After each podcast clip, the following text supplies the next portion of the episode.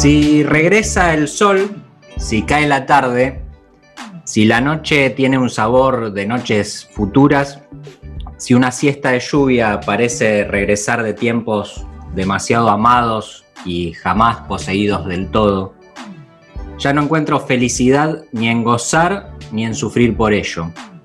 Ya no siento delante de mí toda la vida. Para ser poetas hay que tener mucho tiempo.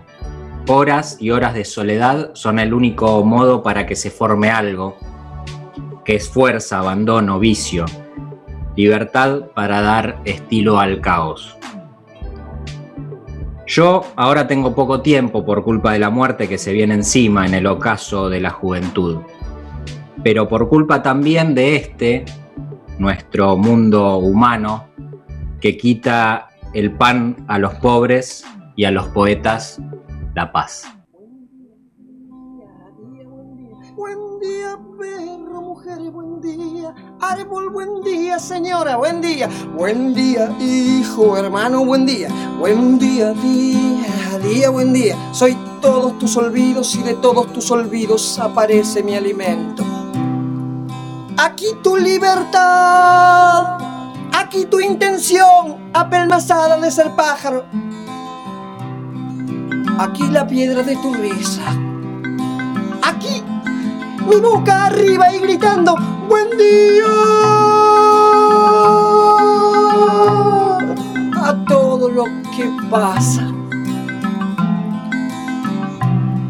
Yo soy el que da roto de tu paso olvidado y aquel que te camina descalzo entre tus pasos. Nada sé, no, nada sé, nada sé. Buen día, día, día, buen día.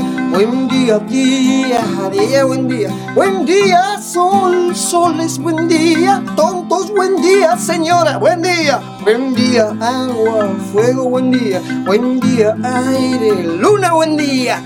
Juntos cavaremos hasta la superficie de la tierra. Tu dolor es amor, transformándose en mundo. Todo lo de buscar ya fue encontrado Creciendo vengo desde antiguo informe y una caja es tu cuerpo en donde el dolor no cesa. Buen día, día, día, buen día. Buen día, día, día, buen día. Buen día, día, día, buen día. Buen día, día, día, buen día. Buen día, día, día, buen día. Embelésate ahora que estás vivo. Este mundo era ya una loquería. Vamos, adelante. Traerás todo junto, llanura y vegetal entrelazados. Agua sobre fuego y fuego bajo tierra. Sé bien que tus coros se pondrían contentos. Que suba lo que crece, lo que se aparta, aparte. Lo que vino, se encuentre. Lo que se fue, se vaya. Aquí voy yo. Que río y río bajo y sobre las vertientes. Aquí voy yo, el que tentó al amigo. Uy, uy, uy, qué hermoso río que sueña en ti, llamando humano, humano, humano, humano, humano.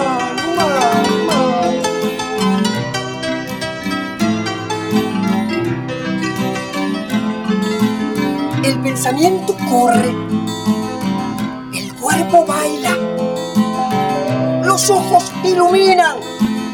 La voz llega y escapa. ¿Por qué? ¿Por qué? ¿Por qué tanto cada losa mía que hay en tu alma?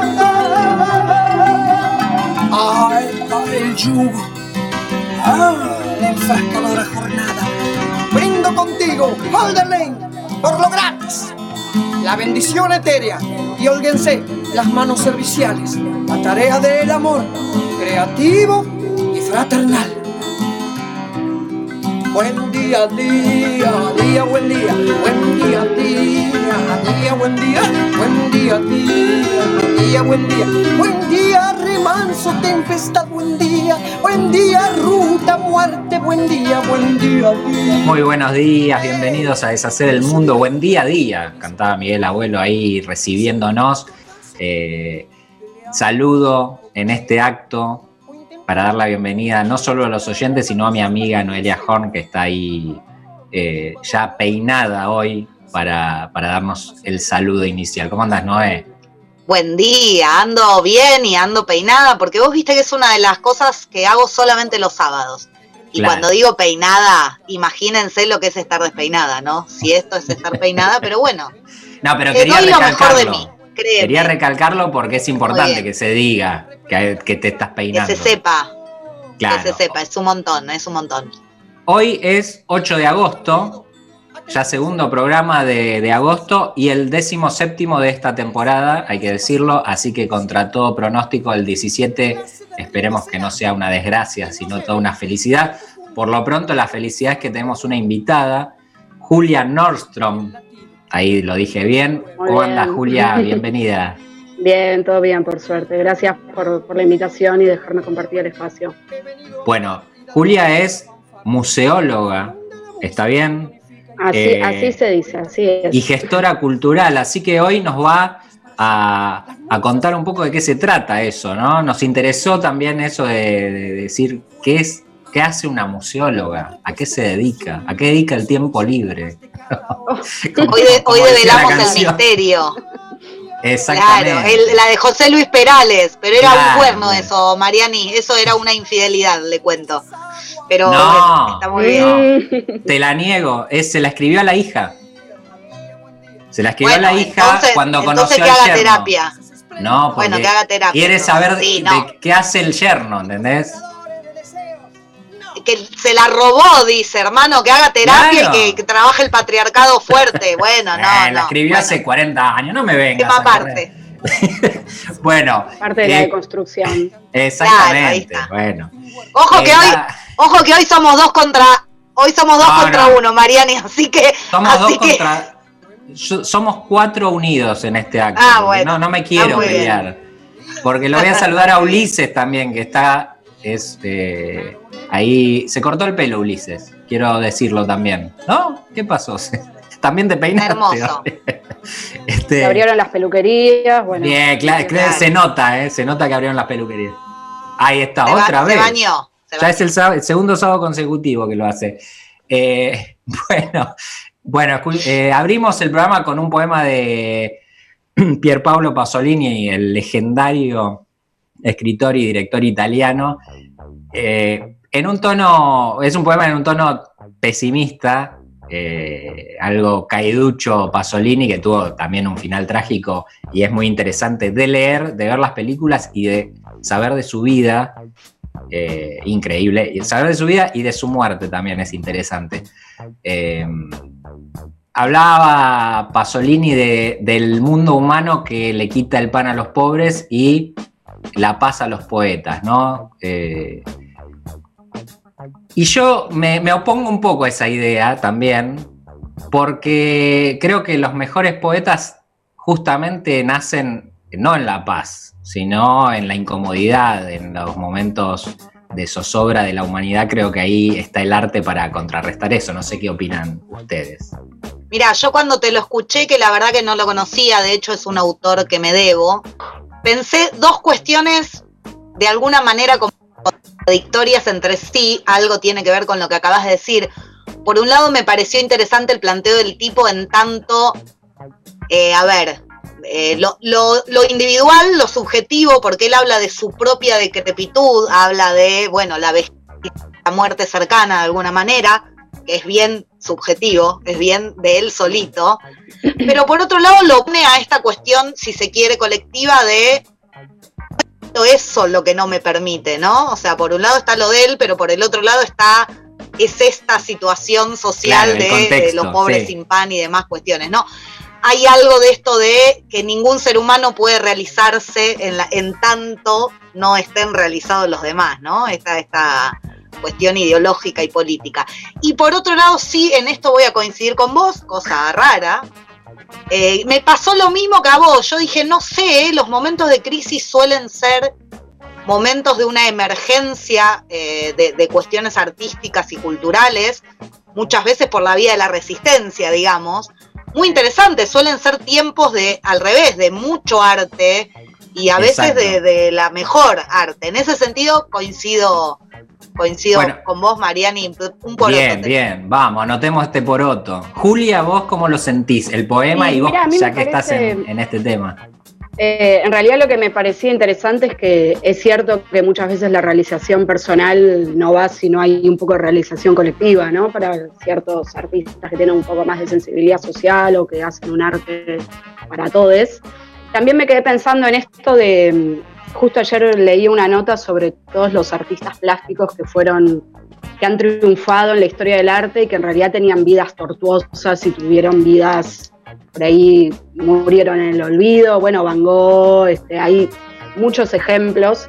Entonces me parece que también hay un poco de, mm, de tuertos- tortuosidad en lo individual y es cuando a veces, muchas, muchas veces sale algo viola. Pero para mí también el arte y la creación es algo que acompaña a todos los momentos de la vida. Entonces, en todo caso habrá diferentes tipos de creaciones, pero, pero creo que Sí, y además, los cu-. Curiosamente, curiosamente, Pasolini siempre en su carrera habló de las injusticias sociales y demás. sí, sí, Eh, puso mucha polémica en, en sus películas, ¿no? Y también fue perseguido por eso. Tal vez cuando escribió esto estaba un poco hinchado las pelotas de que no se lo persiguiera tanto, ¿no? No, y sabes qué te iba a decir, y realmente hablo sin conocer la historia del tipo, pero solo basándome en el poema. Si habla de un momento de alguna manera terminal de su vida, ¿no? Porque está hablando de eso, de la vejez y de la muerte. A lo mejor lo que sí perdió el tipo en ese momento es la esperanza de luchar por que esas injusticias sociales se transformen. A lo mejor estaba él pasando por un momento personal en el que no veía la lucha como, como Sí, posibilidad, igual- en la que se igualmente- había resignado de alguna manera. Igualmente, mirá, eh, esto lo escribió en, en el año, fue publicado en el 61. Eh, Pasolini tendría unos eh, 50 años.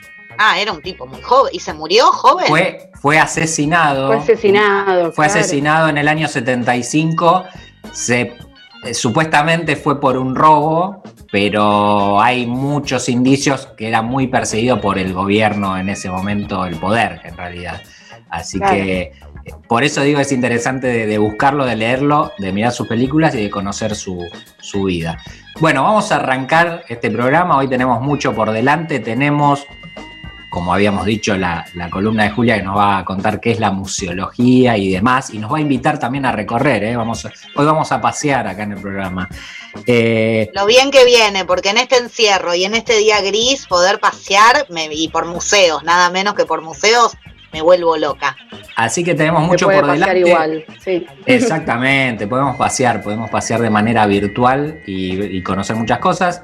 Y tenemos unas cuantas cositas más que ya vamos a ir adelantando, pero por ahora abramos este programa. Deshacer el mundo número 17 arranca ahora mismo por Radio La Madriguera.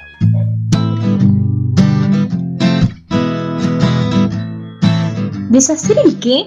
Leer. Leerse. Andar despeinada. ¿Qué mundo? Hacer ruido. Escuchar. Deshacer, con H intermedia. ¿Por qué con H intermedia? ¿Por qué no? Dejarse llevar. No dejarse llevar. Pensar. Definime locura. Porque quiero. ¿Por qué no? ¿Quién dijo? Desabrigarse. Imaginar. Volver a leer. ¿Me repetís la pregunta? Negarlo todo. Empezar de cero. ¿Por qué de cero? Caminar descalzo. Reírse. Si querés llorar, llorá. ¡Ensuciarse! ¿Qué sentido común? ¿Qué no? Formatear.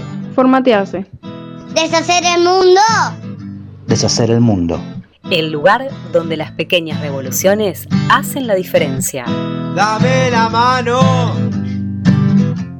vamos a buscar la manera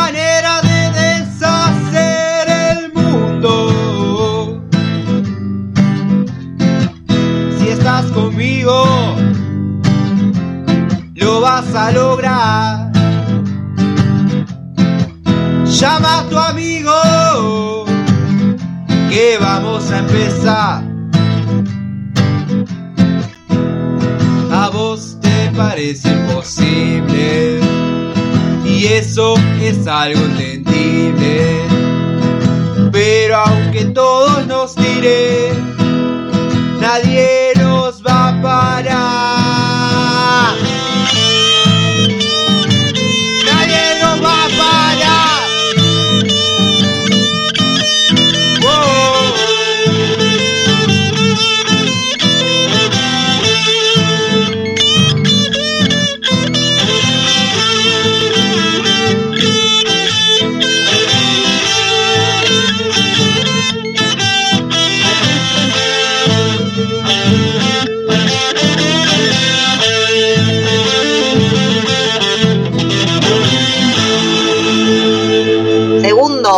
ya en este deshacer el mundo de hoy. ¿Y de qué podemos hablar? Porque el tema, el tema del momento que nos trae novedades, nos trae cuestiones, esta todo patas para arriba.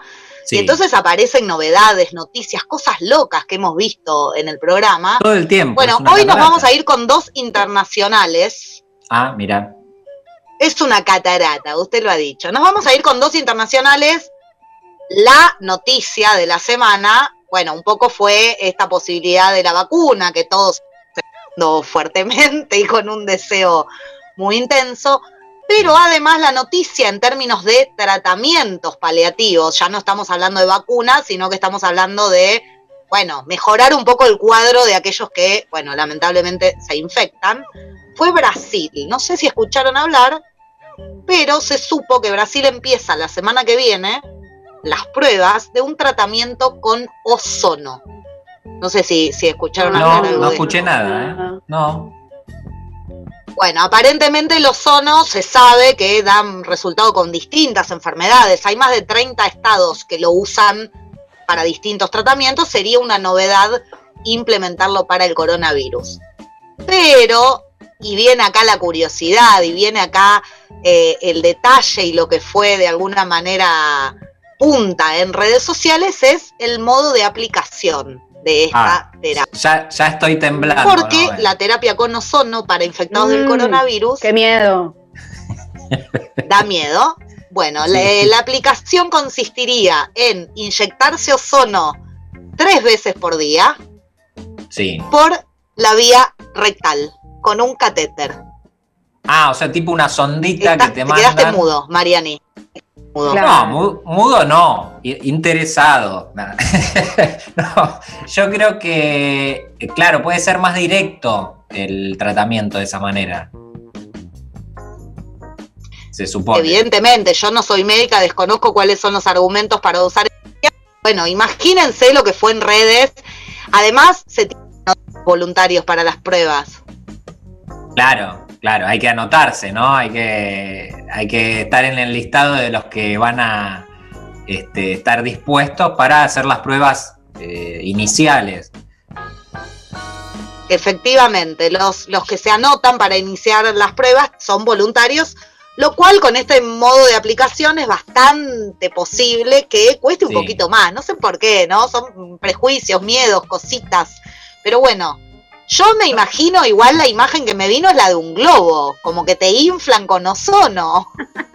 Claro, claro, por ahí te, te tienen atado a la cama para que no salgas contra el techo.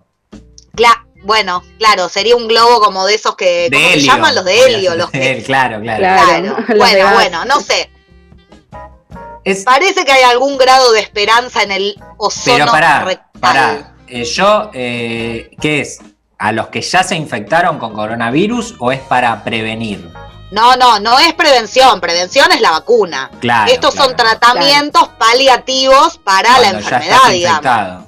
O sea, encima, Claro, claro. encima que estás con coronavirus, fiebre, todo, te van a enchufar una manguera.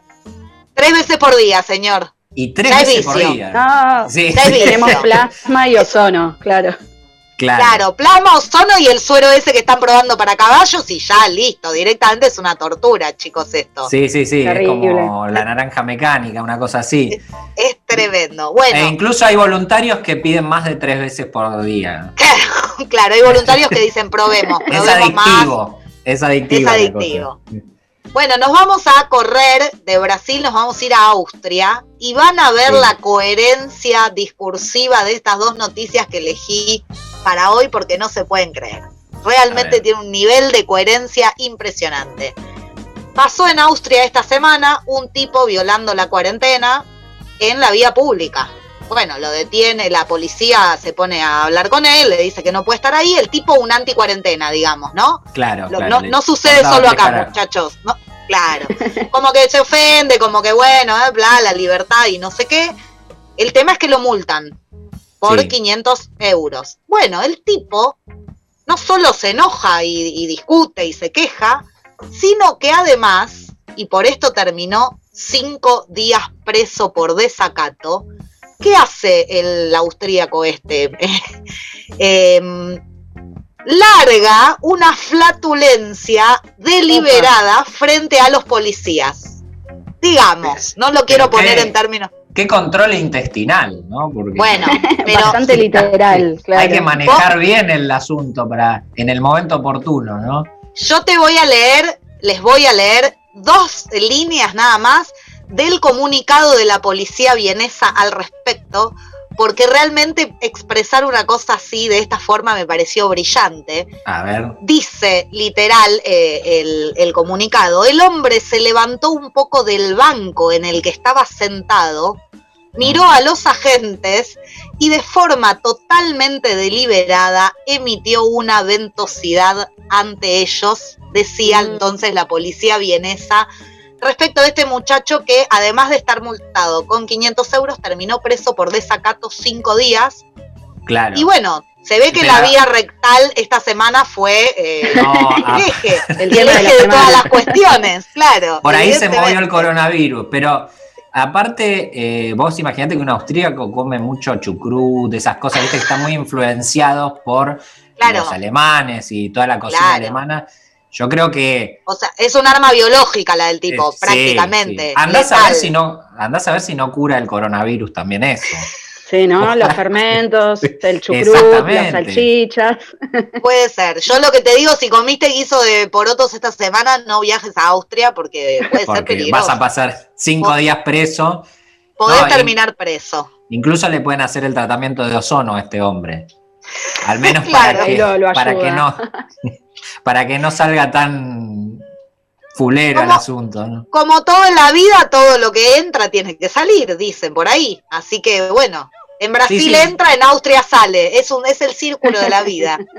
Claro, claro. Y bueno, eh, lo que pasa es que están en otra etapa allá. Allá agarró primero, ¿entendés? Claro, claro. están- más además es Europa, mi amor. Siempre, claro, Claro. siempre están adelantados. Europa Qué es Europa. No hay con qué darle. Che, en, en torno a esto teníamos una consigna. teníamos una consigna eh, que era qué vacuna inventarías, ¿no? Digamos, interpelamos a nuestros oyentes respecto de, bueno, a ver, por supuesto, corriéndonos de la obvia que es el coronavirus y que todos la queremos, Sí, ¿qué claro. otra vacuna inventarías?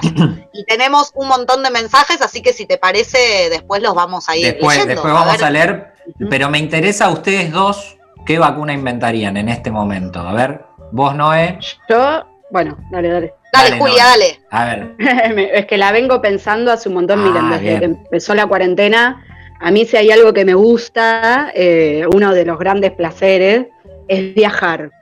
Entonces, bueno, no solo obviamente en este contexto no se puede, sino que, que resulta muy difícil pensar cuándo, ¿no? De qué manera, con qué medidas, cómo va a ser. Sí. Entonces yo me inventaría una vacuna de teletransportación, Oh, sí, espacio temporal. Que podamos decir, bueno, a ver, una, un poquito de esto me voy a tal lugar y con un poquito de esto me voy a tal época. Entonces, Ay, bueno, qué ah, pero incluso viajas, buenos- claro, e incluso viajas en el tiempo, o sea, no solo en el espacio, sino en el tiempo. Si la hacemos, la hacemos bien, entera. Claro, O sea, claro. Esta, me, me hace acordar a otra consigna que tuvimos sobre algo parecido, ¿no? Algo de viajar a. a sobre qué viajar en el tiempo. Sí, Ah, sí. bueno. No, pero me encanta esa vacuna, es muy Está buena, carísima, carísima. Carísima. Además, la quiere, la quiere todo el mundo. Imagínate lo que vale esa vacuna. Lo que Sí. pasa es que Julia, Julia, al ser museóloga, es evidente que quiere viajar al pasado, in- Ay, indagar sí. ahí sobre, sobre eso que ella estudió tanto, cual. ¿no? Tal cual, tal cual. Viene un poco Me por ahí. me encanta tu vacuna, Julia. Poneme en la lista, te lo pido por el amor de Jesús. Ahí Como voluntaria. lista. Por favor, dale. Claro, claro. Vos, Bueno, lo, y lo mío, como no puede ser de otra manera, porque vos viste que, que si no pienso en política, no pienso yo, es como mi, mi ya es como mi, mi sello personal. sos nuestra Cecilia Eh, Roseto. Sí, bueno, ponele. Eh, yo ah, pensé en dos, en dos cuestiones que me molestan bastante y que me parece que si tuvieran una cura posible, muchas cosas andarían muchísimo mejor, pero muchísimo mejor. Yo inventaría una vacuna contra el, des- el desclasado social, que no, que no pueda desclasarse, digamos, no sé cómo expresarlo, y contra el cipallismo. Son dos cuestiones que me parece que nos cambiarían la realidad de una manera. Coincido Por supuesto, hay 100%. muchas otras. Ah, sí, po- hay muchas otras, pero esas dos, viste que son como cosas que digo. Y son no, cosas re cotidianas, ¿eh? Porque el, el Claro, lo ves, lo ves hasta en, no sé, un estado de WhatsApp, digo. Sí, en Este, todo, en todo. Y Total. uno, uno Yo- que ve que ve en este momento, por ejemplo, que ¿te acordás al principio de la cuarentena cuando había que cuidarse y ves veías a muchas personas diciendo como como que teníamos que estar todos juntos Sí, combatiendo claro. esto, pero ahora las ves diciendo todo lo contrario, entonces decís, claro, lo colectivo, dámelo por 15 días. O sea, yo Sí, apoyo el sí, colectivo 15 días, no me rompa más los huevos después de 15 Sí. días porque yo quiero hacer la mía, ¿viste? Bueno, Obvio, recordemos ya- las tapas de los diarios, ¿no? Todo, todo esa. No me Es acuerdo, verdad. fue una de las primeras semanas que salieron todos los diarios. Todos los medios con la misma tapa. Exactamente. Sí, totalmente. sí. Estamos en otra Era- instancia. Era una unidad este, que muestra cierta hipocresía visto Claro. después, ¿no? Visto después, este, ofrece. No, porque además es interesante que. No, digo, es interesante que lo que oponen hoy, uno de los principales argumentos, es la libertad individual. Entonces, Claro. entre lo colectivo y la libertad individual, no solo hay un abismo, sino que hay una concepción de la libertad como privilegio, no como derecho. Porque libertad como derecho, todos, hermano, digamos. Claro. Ahora, la libertad individual, puesta en esos términos, es un privilegio. Es yo libre, los demás me chupan un huevo, digamos. Sí, sí, tal cual. claro, entonces. No, aparte, eh, una cosa es cuando te toca a vos o cuando le toca a los otros, digo, eh, para ese tipo de personas, este, es importante si no me toca a mí y bueno, que los demás se arreglen como puedan, ¿no? ¿Y usted, Mariani, qué vacuna inventaría? Yo haría una vacuna, lo mío es más trivial, pero vos sabés que a mí me gusta mucho comer y chupar. Entonces yo diría una vacuna para que, por ejemplo, te comes milanesa con fritas a caballo, con mm, birra y no te cae mal. Me encanta. Incluso, Qué buena eh, vacuna. incluso es saludable.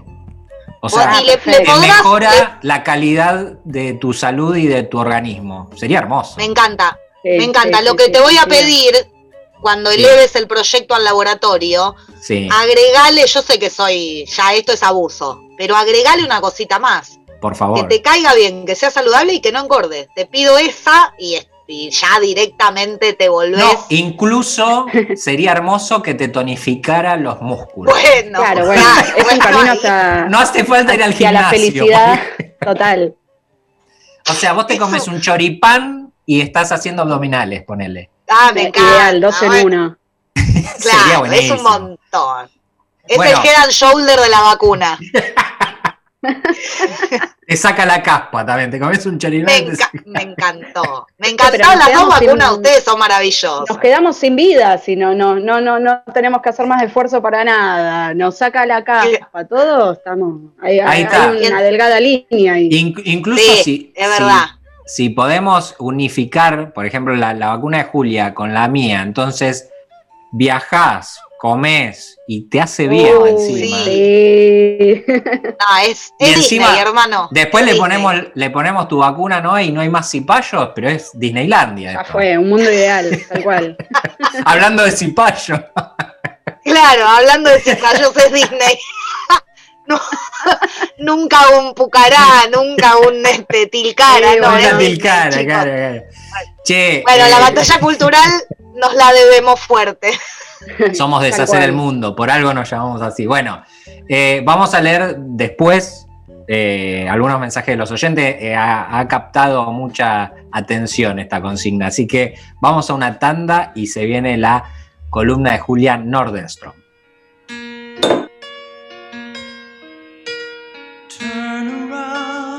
Every now and then I get a little bit lonely and you're never coming around. Turn around. Every now and then I get a little bit tired of listening to the sound of my tears. Turn around. Every now and then I get a little bit nervous that the best of all the years have gone by. Turn around. Every now and then I get a little bit terrified and then I see the look in your eyes. Every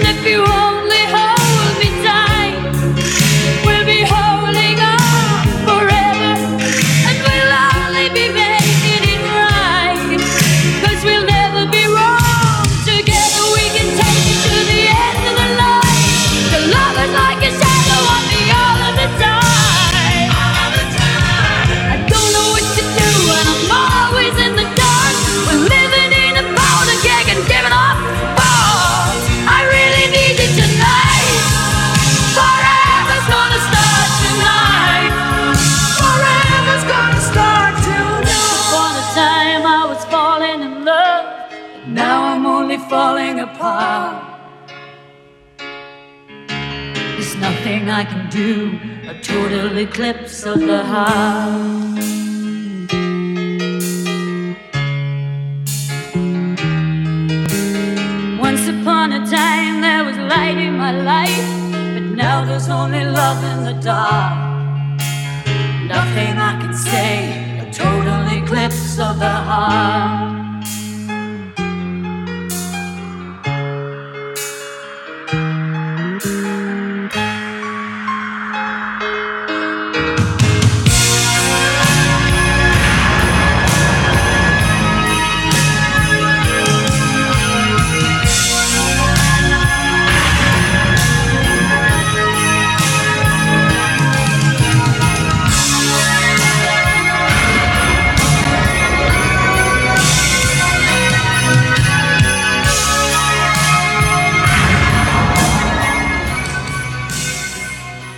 Deshacer el mundo. ¿Deshacer el qué? Deshacer el mundo.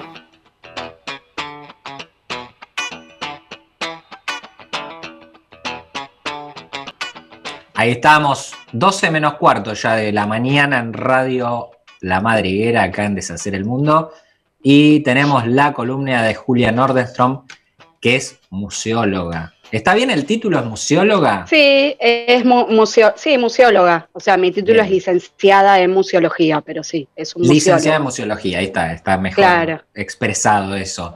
Eh, bueno, y contanos a ver de qué, de qué va todo esto que nos interesa saber. Bueno, me pareció interesante mm, justamente empezar por, por- por esto que comentabas vos recién, ¿no? Eh, a mí me pasa generalmente que cuando cuento qué es mi profesión o me preguntan a qué me dedico, qué estudié, digo soy museóloga. Y encuentro en general como una gran sorpresa, ¿no? De, uy, en serio, wow, ¿qué haces? ¿Qué, ¿A qué te dedicas? Como que hay un poco un, eh, bastante duda en relación a eso, ¿no? Y Claro. si bien en, en la Argentina y en, y en todo pueblo, todo municipio, toda gran ciudad, ni hablar, eh, hay un museo seguro, digo, en, en la extensión del país. Este, hay un montón de instituciones que cumplen ese rol, sigue siendo como un espacio por ahí, bueno, eh, incógnito. Entonces, lo Claro. que yo quería hacer era empezar preguntándoles a, a vos, a Pablo y a Noé, ¿cuál es la primera palabra o el primer pensamiento que se les viene a la mente cuando leen o yo les digo la palabra museo? Digamos, ¿qué, qué, qué se les viene a la mente? viene- A mí me viene la palabra historia. O sea, siempre Claro. al museo lo, lo identifico con la historia de un lugar o de las personas que fundaron ese lugar. A mí se me ocurrieron dos eh, en paralelo. Historia, por un lado, así que en eso Capri Capri Mariani. Y la otra que se me ocurrió fue arte. Arte. Claro. Sino como historia y arte, las dos cosas. Bueno, miren, le dieron en el clavo, porque según el registro de museos argentinos, que es un- una herramienta de- del Ministerio de Cultura de la Nación, articulado con las provincias, hay 317 museos catalogados hasta el día de hoy en, en esa base, 124 son de historia y 72 son de arte. Esas son las dos categorías que encabezan ese listado. Entonces, bueno, de alguna manera eh, estamos Y- en sintonía en ese sentido. Después que habría de ponerle de ciencias naturales, ese tipo de Claro, cosas. temáticos, por ahí no sé, el, el Museo del Traje, el Museo del Claro. Queso, eh, digo, hay, hay un O por ejemplo, de, vehículos también, hay, hay varios de, cual, de transporte, digamos. Eso también es otro tema interesante, porque cuando yo me encuentro un poco con esta sensación de que, bueno, ¿qué es el museo? Y a la vez cuando uno piensa en irse de vacaciones o en conocer un lugar nuevo, nos encontramos con un montón de museos, que son museos como tales, como los que estamos contando, y también nos encontramos, por ejemplo, con el Museo del Jamón, con el Sí, Museo de la Pasta, que en realidad Claro. no son museo. instituciones, sí, bueno, los más ricos, los de la vacuna, digamos. Pero quizás no son instituciones, obviamente, que cumplen con, con las características que, que debe tener un museo, que es investigar, conservar sus piezas y educar. Esos son los tres pilares, digamos. Claro. Eh, sí es una palabra que muchas veces se utiliza como, como atractivo, porque hay algo ahí en el imaginario de que el museo es algo del conocimiento, algo de ir a ver qué onda, de probar, donde te van a Sí. contar algo, te van a explicar la historia. Y además se me ocurre, corregime, por supuesto, es solo, es solo Obvio, una apreciación, que, que lo de museo, como gran concepto hablo, ¿no? Da un poco Sí. la impresión de que hay algo que tiene tal entidad que amerita Sí. ser parte, es como un monumento, ¿no? El Museo del Jamón. Entonces, lo pone al jamón como en un lugar de, con una entidad enorme, eso digo, ¿no? Como que. Sí, sí, bueno, la realidad es que para mí los museos, lo que tienen los museos, que en general, bueno, eh, la mayoría de los museos tienen colecciones eh, materiales, es decir, tenés una vasija, un carro, una pintura, son objetos, ¿no? Piezas, las llamamos nosotros los museólogos. Eh, esos- esas piezas son de alguna manera la, la excusa, ¿no? Para contarle al visitante sobre el contexto de creación de ese objeto, sobre el uso que tenía. Eh, no sé, pienso por ejemplo en el Museo de Ciencias Naturales de La Plata o el de, el de acá, el de Buenos Aires, el de Parque Centenario. Sí. A partir de ver un- una, una estructura de un dinosaurio, vos podés recrear eh, un montón de cuestiones históricas, quiénes eran, dónde vivían, te podés dar una idea, la dimensión que ocupaban en un espacio.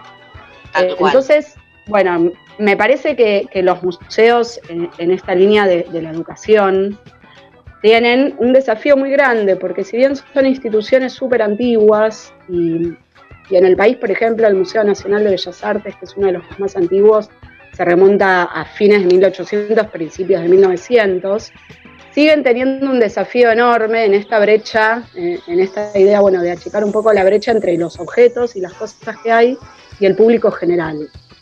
Eh, la realidad es que ahí también hay un rol muy importante del sistema educativo, que para mí es de, obviamente, de las políticas y de los elementos más universales de la Argentina, porque también, a ver, creo que la mayoría de la gente que está escuchando debe recordar algún, alguna visita con la primaria, los que somos de capital por ahí al Cabildo, o a la legislatura, o a la Casa Rosada. Entonces ese tipo de, de acercamiento me parece que está buenísimo y me parece que, que es, es rol como, bueno, en general del Estado, lograr articular los conocimientos y las cosas que hay en los museos, que es patrimonio de todos y de todas, digo. eh, Pero vos obviamente que- museos. Vos creés, Sí, perdóname, te interrumpí. No, no, pensaba. no, dale, dale. ¿Vos creés que hay políticas de promoción eh, lo suficientemente importantes desde la educación? Porque te, te digo, Sí, te cuento una creo- experiencia muy personal. Vos mencionaste el, el Museo de Bellas Artes en, en particular, que dicho sea de paso, es de mis museos preferidos. O sea, lo amo, me parece una cosa de otro planeta, es increíble. Y la verdad es que he ido varias veces eh, y la gran, gran mayoría de los que circulan por los pasillos son extranjeros. Digo, para encontrarte un argentino ahí adentro, eh, tenés que hacer un ratito de... La fila del Sí. ingreso de, de- de nacionales contra extranjeros no existe. Sí, digamos, bueno, eso ejemplo, para mí ¿eh? también es algo en relación a esto de, los extranjeros, ¿no? Del viaje. También debe haber muchísima gente, me incluyo yo, antes de, de meterme en esta disciplina, ¿no? Y empezar a tomarlo como un tema más interés personal. Eh, ¿Cuántos de nosotros conocemos museos cuando viajamos y no conocemos los museos de nuestra propia ciudad? Claro. Conocemos la historia de las calles, del casco histórico, de tal ciudad a la que fuimos, pero eh, nos cuesta darnos un tiempo, o bueno, no encontramos las herramientas para ir un día a pasear por San Telmo y, y digo, y empezar a encontrar edificios emblemáticos. Hay, Es verdad. para mí, por un lado pasa eso, y por otro lado, obviamente, que hay una disociación, yo creo, entre lo que es eh, los museos y lo que es, este, por decirlo de un modo muy, muy llano, el común de la sociedad o del público no específicamente interesado en eso. Y aparte me parece que en, este, en esta época en que vivimos hay como un prejuicio por ahí.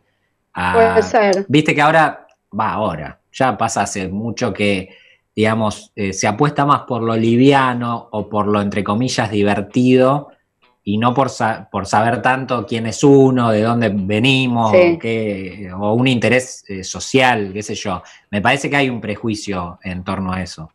Sí, bueno, no nos olvidemos que los museos eh, a lo largo de la historia, las grandes colecciones que después han sido museos públicos, Eh, eran colecciones de privados, ¿no? Que, que Sí, por ahí claro. copiaban piezas de arqueología, Claro. de arqueología o que tenían un, lava- un laboratorio de ciencias naturales o Claro. que tenían un gabinete de curiosidades. Entonces, el origen de la mayoría de las colecciones de los grandes museos eh, es privado. Es de que además, no ver- solo privado, Claro, de élite, sí, sí, porque sí, eran sí. las grandes familias de ver- guita. Tal cual. Bueno, el, el Museo Nacional de Bellas Artes, la gran parte de, de su colección son donaciones de familias. Claro. Bueno, y el de arte decorativo, el de arte decorativo que está ahí en Libertador, bueno, que es impresionante, pero también es toda colección familiar de doble apellido, digamos. Tal cual, tal cual. Por eso, me parece que hay algo ahí muy, muy, muy presente y que además de eso, hasta que eh, el Estado argentino, en este caso, empezó a tener una política vinculada a la adquisición, bueno, tengo todo este patrimonio, a ver qué hago, cómo lo, transmito.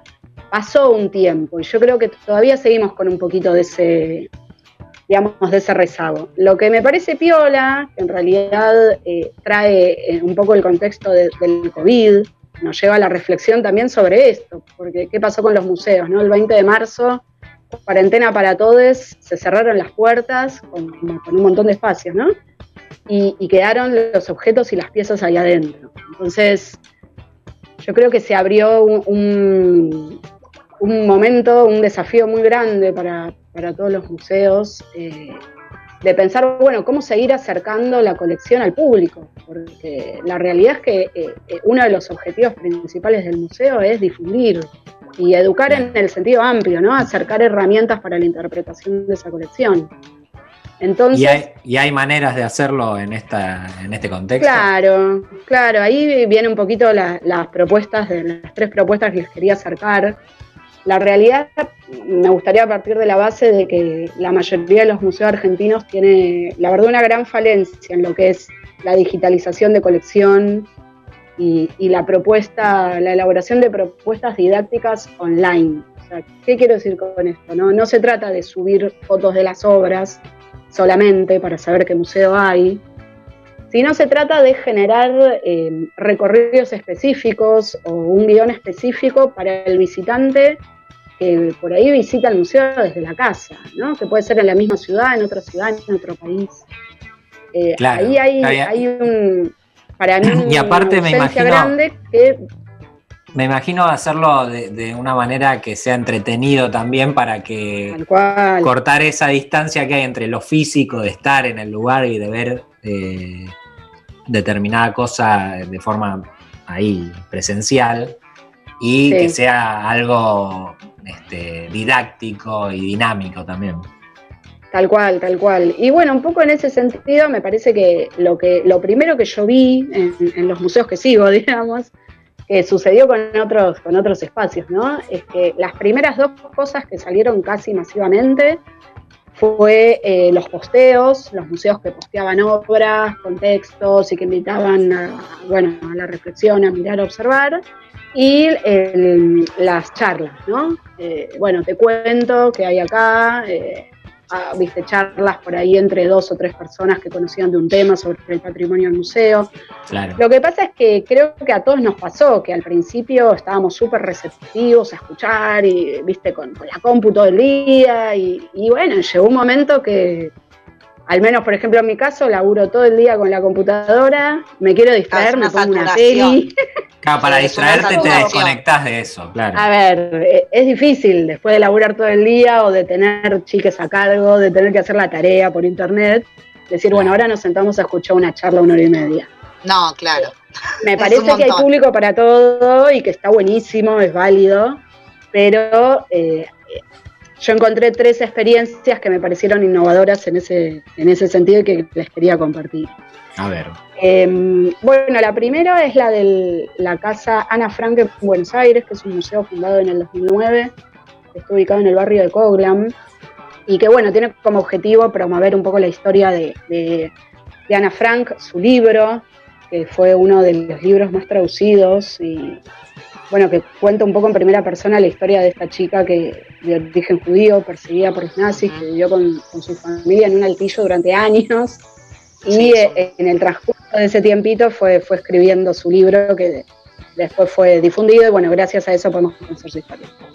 La propuesta del Museo Ana Frank es una visita guiada que se realiza los jueves y los sábados a la tarde.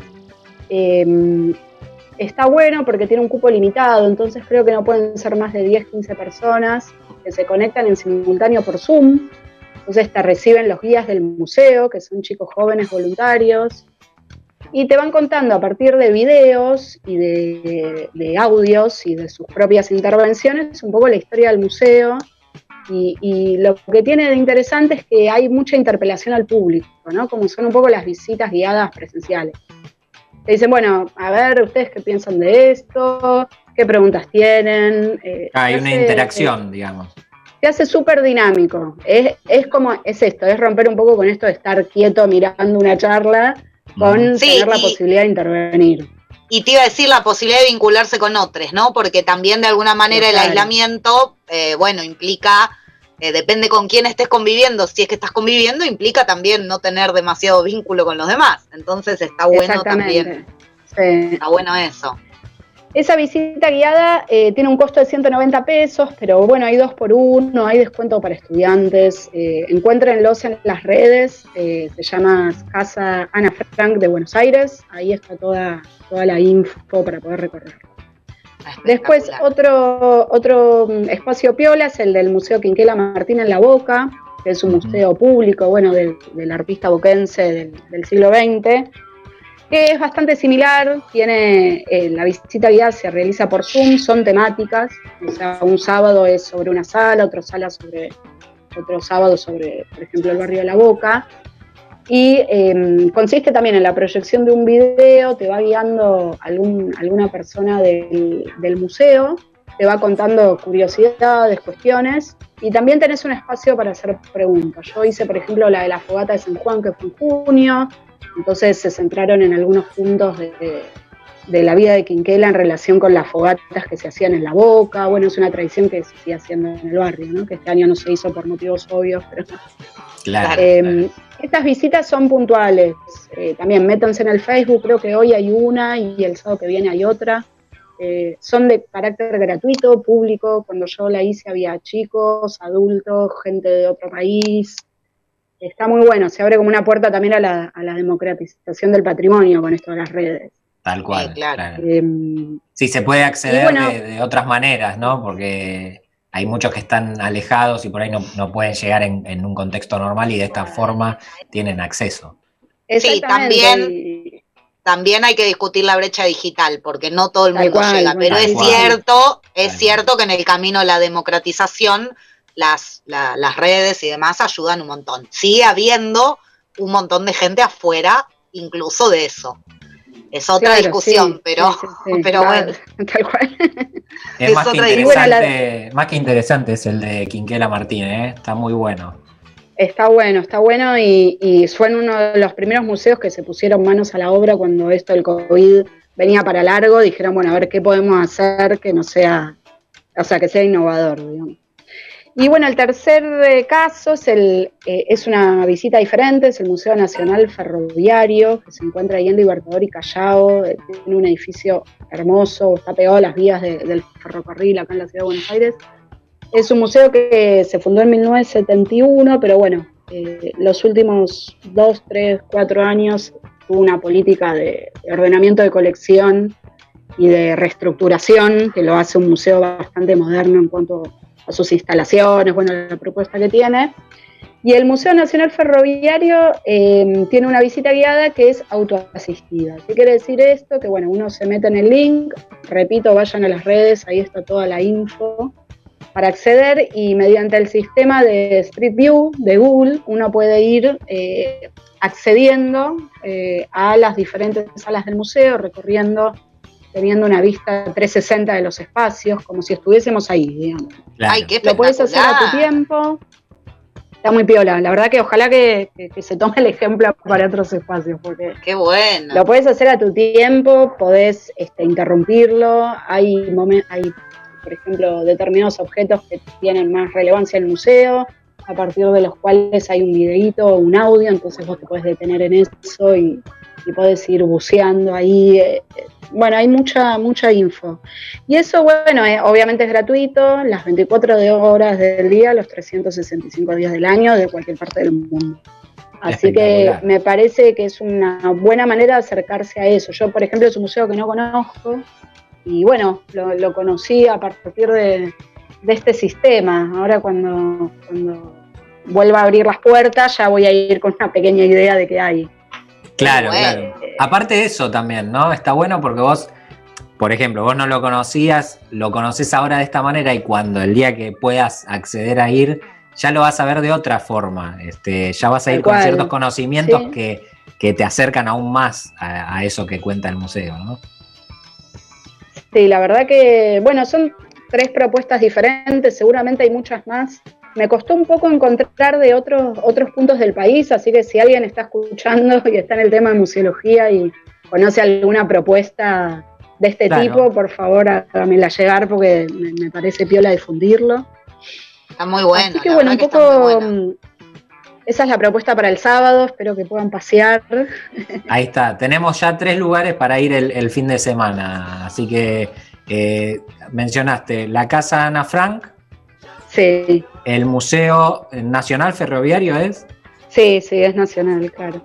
y el segundo era el Era el Quinquela Martín. Quinquela Martín. Martín. Ahí está. Bueno, tres propuestas Sí. para el fin de semana, espectacular, espectacular. Nos fuimos de paseo acá en Deshacer el Mundo. Eh, gracias, Julia, eh, por este ratito. No, por favor, un, un Obviamente placer te- poder compartir. te vas a quedar. Eh, ya saben, el que tiene propuestas las puede acercar para, para así las, las difundimos y las hacemos saber y pueden seguir paseando por, por los museos de- del país. Eh, vamos a un cortecito y volvemos con el último bloque, que hay consigna y mensajes y mucho más en Deshacer el Mundo.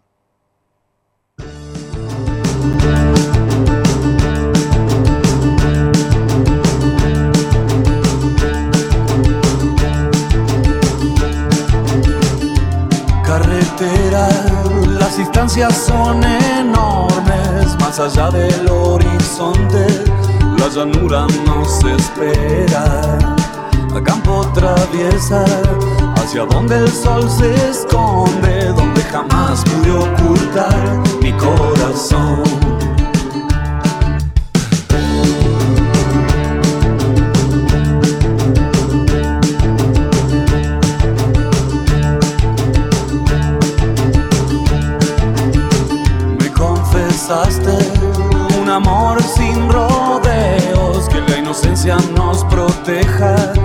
Que todo es más perverso. Por mi cabeza ya pidieron recompensa, pero no hay precio por robar tu corazón.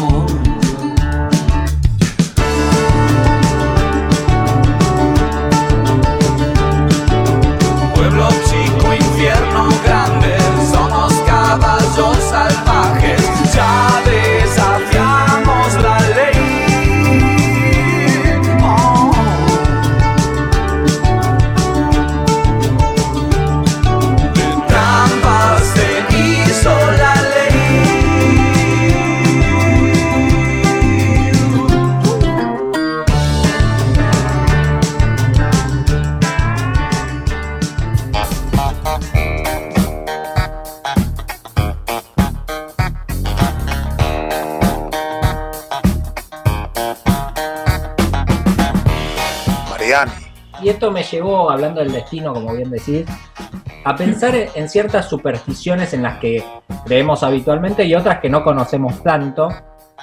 En la cultura china, un reloj es sinónimo de final del camino. Si regalás eh, un reloj, le estás deseando la muerte al agraciado. Horn. Tiene mucha lógica, sobre todo si hablamos de los relojes chinos, que viste que duran 30 segundos. El reloj chino es muerte asegurada al otro día. Deshacer el mundo.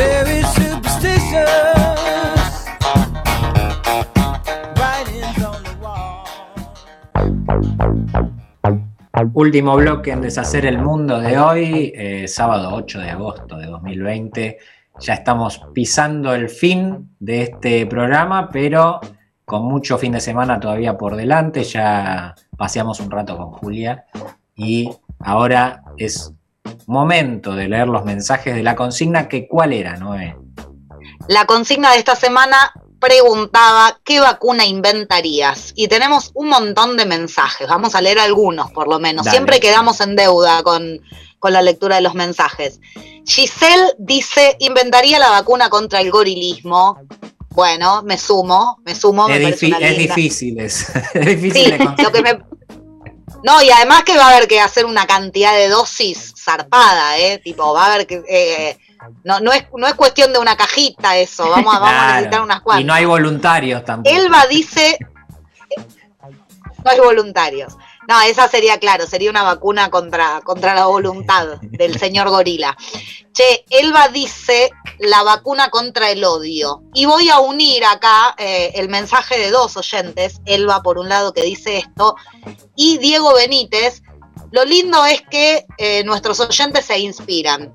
Diego Benítez, a partir de la consigna que nosotros tiramos, elaboró un texto muy largo y muy lindo en su Facebook eh, respecto justamente de la idea del virus del odio. Es un texto larguísimo que vale la pena leer. Yo me tomé el laburo de sacarle arbitrariamente un par de líneas nada más, porque me pareció interesante que una consigna que por ahí uno la tira casi en broma inspire eso, claro. una, reflex- una reflexión, está buenísimo.